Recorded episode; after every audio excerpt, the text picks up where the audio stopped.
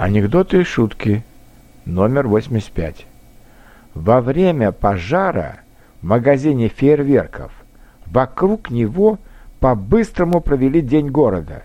Не отказываться же от халявы.